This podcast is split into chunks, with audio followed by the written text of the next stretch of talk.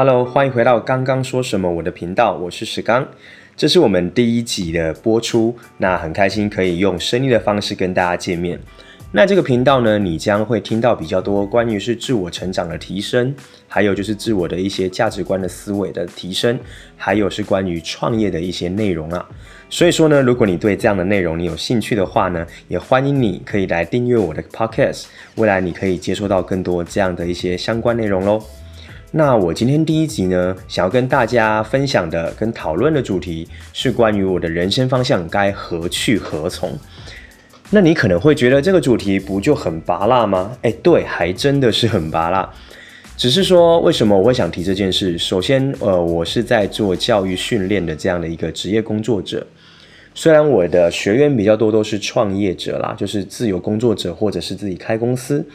不过我身边的朋友也非常多人常常会问到这个问题，那呃这个问题我觉得在网络上啊，呃在书籍上其实已经有相当相当多的内容在解释这件事，但为什么还是这么多人陷入这样的迷思呢？其实我观察了一阵子，我有发现有几一个关键点啊，就是呢，如果你发现你有这样的问题，有一个关键就是你有没有意识你的未来要长什么样子。假设呢，我刚刚说的这件事你没有想过的话，其实你在看再多的书，学再多的内容，在跟再多的人聊，你都找不到属于你自己人生规划的答案的。什么意思呢？我来举个故事吧。你思考一下，你想象一下，你今天如果醒来的时候，你人在欧洲，可是呢，你不知道你在欧洲的哪一个地方，接着你也不知道你接下来该去欧洲的哪一个地方。这个时候呢，如果有一个路人，他非常好心的拿了一份地图给你，你认为对你有帮助吗？思考一下。其实呢，这个答案是没有帮助的哈。为什么这样讲呢？你回想一下，如果今天你连哪里都不知道了，给你地图，那又有何意义？把它拉回来，在我们自己的人生吧。你想想看，你如果从来没有想过你的十年后，你的二十年后退休生活长什么样子的话，那你现在做什么，不就跟那个地图一样，一点意义都没有吗？不过有趣的地方是，大部分的人现在呢，在这样竞争跟资讯爆炸的时代，都在追求的地图。例如说，哪一份工作现在福利比较好？现在做什么样的工作好像比较赚钱？呃，现在做什么样的东西是一种趋势？然后呢，你就会去看非常多的这些资讯，然后去选择。可是你却并没有发现。你并不是照着你的二十年后的自己去规划的，而是照着地图有什么你就用什么地图来尝试的方式。假设这个逻辑你有通，你就会发现为什么有这么多人那么的努力，这么的用力，可是呢，却还是没有找到自己的人生方向了。因为这都是有迹可循的。OK，所以呢，第一步呢，我会认为其实你应该要先想想看，如果再过五年，你会长什么样子。如果再过十年，你会长什么样子？如果二十年后，你又想要过上一个什么样的生活呢？那这个答案呢？我呃，我会建议大家必须要具体又量化的把它记录下来。你可以拿一些纸笔把它写下来。什么叫具体量化？呃，我这个问题常常问我的学员或问我的一些朋友说：诶，十年后你会觉得你会过上什么样的生活呢？他说：呃，我想要呃。赚到更多的钱，然后去做我想做的事情。哎，各位，你有没有觉得这个答案很熟悉呢？是的，大部分的人都是用这样子的一个呃答案在告诉自己的。那这种状态的人，我会说他是没有意识的，他就只是在拿地图，因为他其实根本没有想过，他赚更多的钱是要赚多少钱。那他赚更多的钱到底是为了什么？要干嘛？那要赚多少钱？他想做的事情是什么事情？这都不够具体量化的时候呢，其实他就只是一个空泛说出来的一个大道理，也就是社会带给他的内容跟大道理。那这些事情如果没有具体量化，这样一辈子不会实现的。听起来很残酷，但它却是这么的真实哦。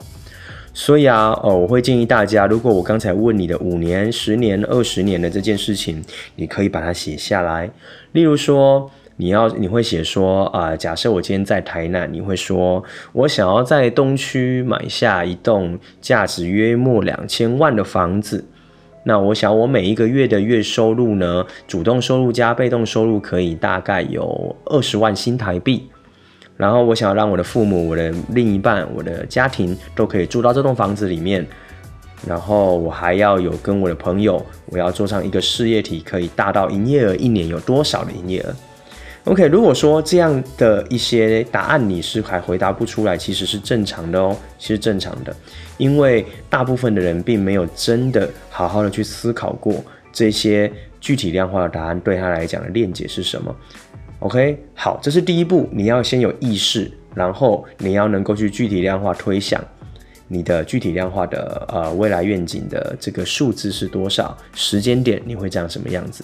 那这个时候很多人又会跟我说：“诶，可是石刚，那我怎么会知道那个时候会长那样子啊？”OK，我们当然不知道啊。可是你有没有想过，如果今天三百六十度都是你前进的方向的话，那什么时候你才会知道你是走对还是走错呢？所以，呃，我们这个标准设定出来，并不是要让你就照着这个标准，而它完全不能再更改了。No，不是的，而是因应有了这样的标准跟规划，你再去落实实践的过程当中，你才会慢慢的去做修正跟调整啊。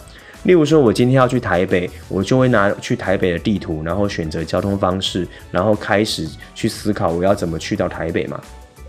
但如果你今天连台北都没有定出来的时候，你站在你你家的时候，你到底要走路、骑车、开车，还是你要搭高铁啊？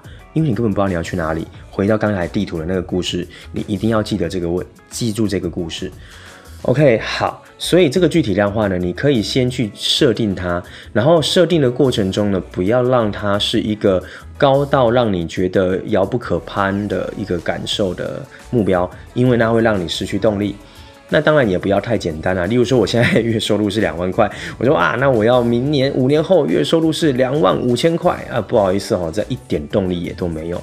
所以呢，我会建议大家，你这个具体量化的目标，你可以把它设定在呃，你大概就是说呃，这个目标设定出来，你觉得啊，好像没有那么容易，嗯，真不容易。可是呢，好像也不会不可能达到。而且如果能达到的话呢，你发现你会充满了兴奋感，而且你会非常开心。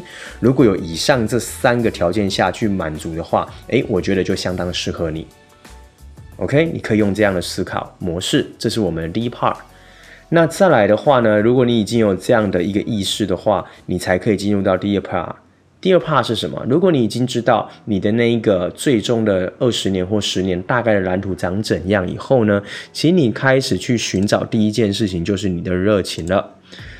就是呢，去认识自己的优势在哪里。那什么叫热情？吼，热情就是吼，你茶不思饭不想，然后早上睡醒，晚上睡觉前，你都好想做的事情。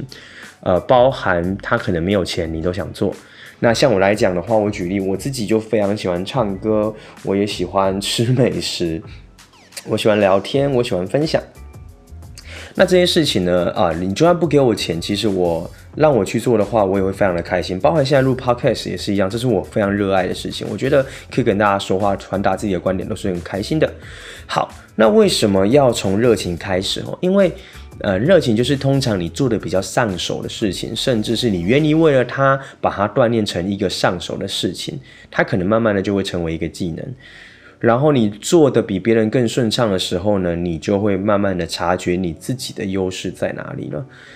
一个人啊，如果做很多事情没有热情的辅佐，其实是无法长久的。不管是工作、职业、兴趣都是一样。所以你一定要先去找到自己的热情，你才会开始知道你可以往哪一个领域去发展，那往哪一个领域去呃努力。OK，好的，那第一集的部分呢，我想要先聊到这边。那后面呢，会因应这一个问题，我还有后面的几个面向要跟大家做分享。好，所以呢，今天复习一下吧。如果说未来的呃，我未来的方向到底要何去何从呢？首先，第一个，你一定要先有意识，你有没有对你的未来有规划呢？如果有规划的话，请你想想看，五年后的自己、十年后的自己、二十年后的自己，具体量化的目标跟蓝图长什么样子？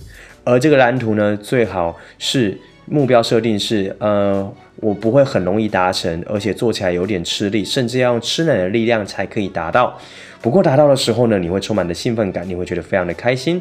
那如果是这样的话呢，恭喜你，你可以朝这个目标去设计你的下一步。